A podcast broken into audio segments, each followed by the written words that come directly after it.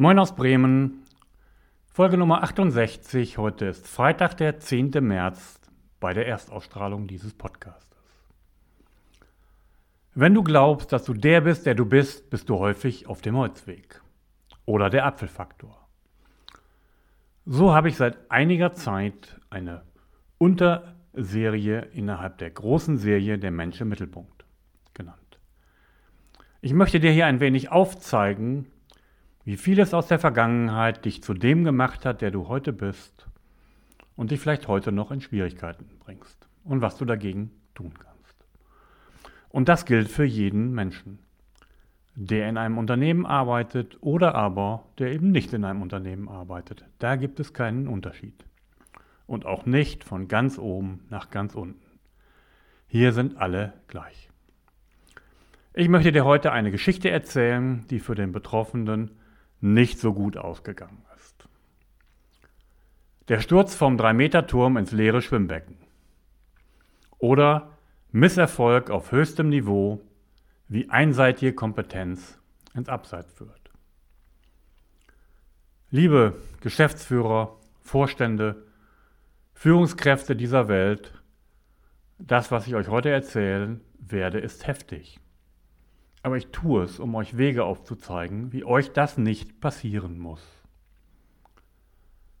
Denn der Weg oder der Sturz vom 3-Meter-Brett in ein leeres Schwimmbecken auf Betonboden, das tut richtig weh.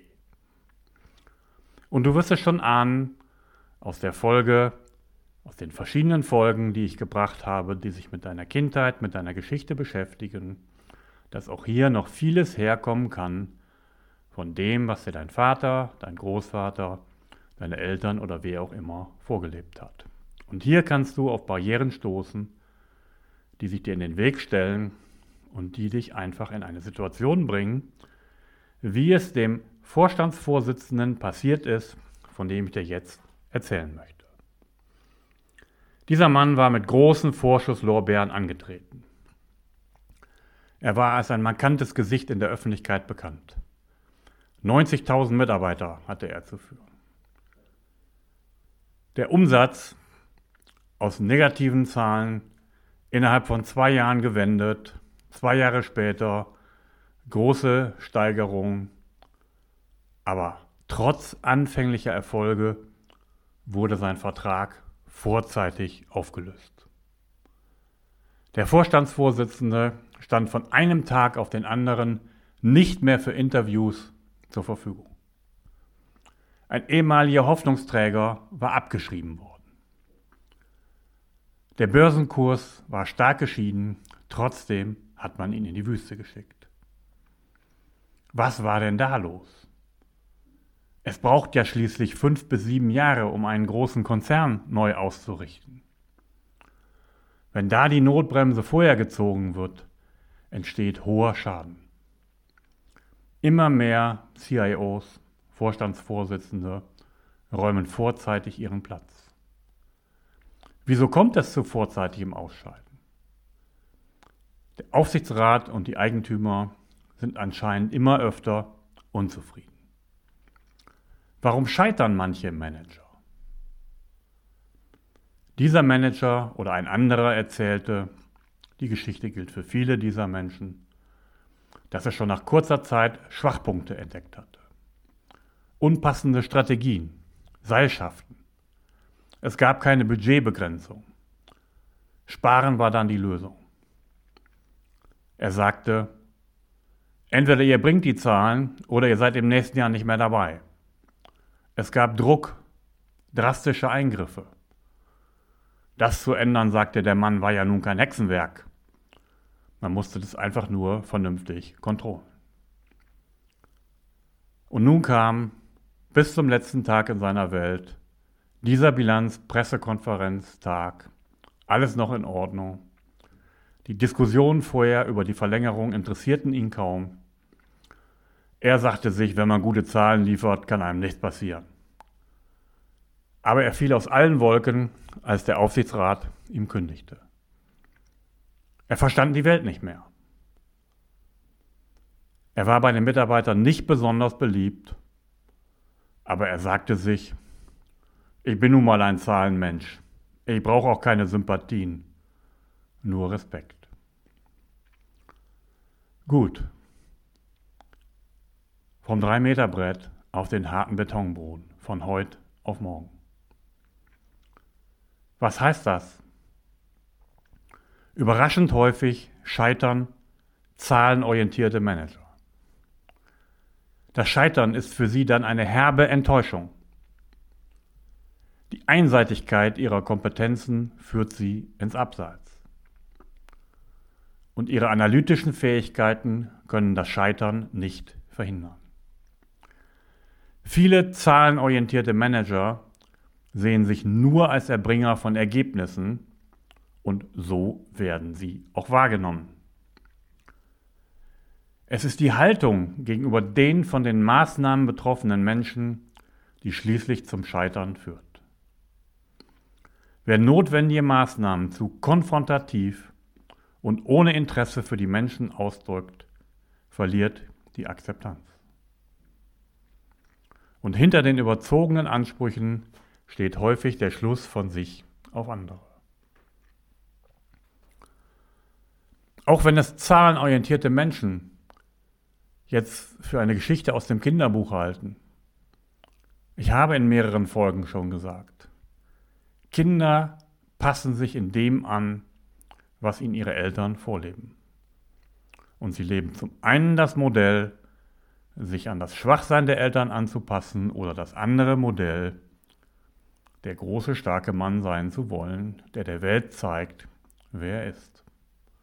Denn Kinder bekommen irgendwann die Liebe von ihren Eltern nur, wenn du artig bist, wenn du von deinem Teller gegessen hast, wenn du gute Noten hast, wenn du unseren Erwartungen entsprichst. Sie bekommen Liebe nicht mehr bedingungslos, sondern nur unter diesen Bedingungen.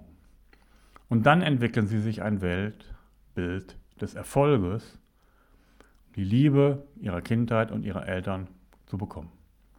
Und dieses Prinzip hält sie dann am Leben. Das ganze Leben lang. Insbesondere viele Männer auch in Führungspersonen. Erwachsene Männer, die wie die Kinder ihrem Daddy noch zeigen müssen, wie toll sie sind. Der Vater war ein wichtiger Vorstandsvorsitzender, dann muss es auch der Sohn sein. Das muss nicht so sein. Ich habe dir schon in früheren Folgen aufgezeigt, dass es darum geht, das zu entdecken und sich dann in einem bereinigenden Prozess zu entscheiden, es anders zu tun. Und dann wirst du entdecken, dass du als Zahlenmensch unglaubliche Fähigkeiten hast, die ein Unternehmen braucht und auch weiterbringt. Du hast einen wahren Schatz in dir, der deinem Unternehmen und dir persönlich und den Menschen, die du zu führen hast, gut tust. Du musst allerdings erkennen, dass das nur die eine Seite der Medaille ist. Und die andere Seite der Medaille genauso wichtig zu 50 Prozent ist wie diese eine Seite. Und es geht für dich darum, zu entdecken, dass du es mit Menschen zu tun hast, dass es um die Beziehungspflege zu Menschen geht, dass es um Empathie, um Verständnis, um Kommunikation und um die Pflege menschlicher Beziehungen geht. Und da ist es vielleicht gar nicht so falsch als Modell der Zukunft, wie zum Beispiel in der deutschen Nationalmannschaft, die Führung auf ein Team zu übertragen. Wenn denn dir diese menschlichen Themen nicht so liegen, spricht gar nichts dafür, dass du deine Zahlenorientierung ausleben kannst und die Führung von Menschen, den menschlichen Teil, jemand anderem überträgst. Oder du entwickelst es für dich selbst. Wenn du das allerdings nicht tun wirst, dann wird dir das, was hier mit dem Fall in das Betonbecken passiert ist, nicht erspart bleiben.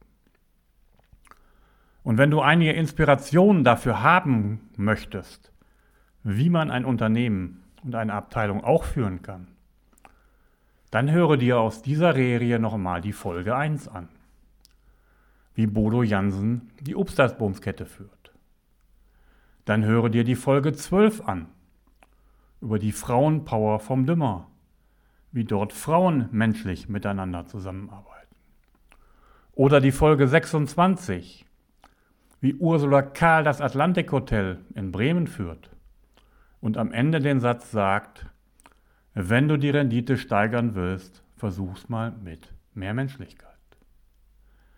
In Folge 31 ging es um ein revolutionäres Stahlunternehmen in Frankreich. In Folge 43 geht es darum, wie Joachim Weckmann mit welcher Sozialorientierung er die Firma Märkisches Landbrot führt. In Nummer 50 geht es darum, wie ein Vorstandsvorsitzender einer Bank die Sparda Bank in München auch ganz anders führen kann. In der Folge 53 darum, wie Johann Hammerschmidt heute die Nordfels GmbH geführt hat und welches Klima er dort geschaffen hat. In Nummer 57, wie Thorsten Hase die Bremer Softwarefirma HEC führt. Oder zuletzt in der Folge Nummer 60, wie Sebastian Schmidt das Upstasboom Hotel Deichgraf in Bremen führt. Viele Inspirationen darüber, wie Menschen mit einer Menschenorientierung, wenn sie den Menschen in den Mittelpunkt stellen, großen Erfolg haben können. Und wenn du mehr darüber wissen möchtest, wie das geht, sich aus den Fesseln der Kindheit zu befreien, wie es geht, ein Unternehmen und eine Gruppe auch anders zu führen, dann ruf mich an. 0160 802 6483. Oder alles andere steht wieder unten im Text zu diesem Podcast. Ich wünsche dir gute Gedanken zum Wochenende und liebe Grüße aus Bremen von Jochen Bietke.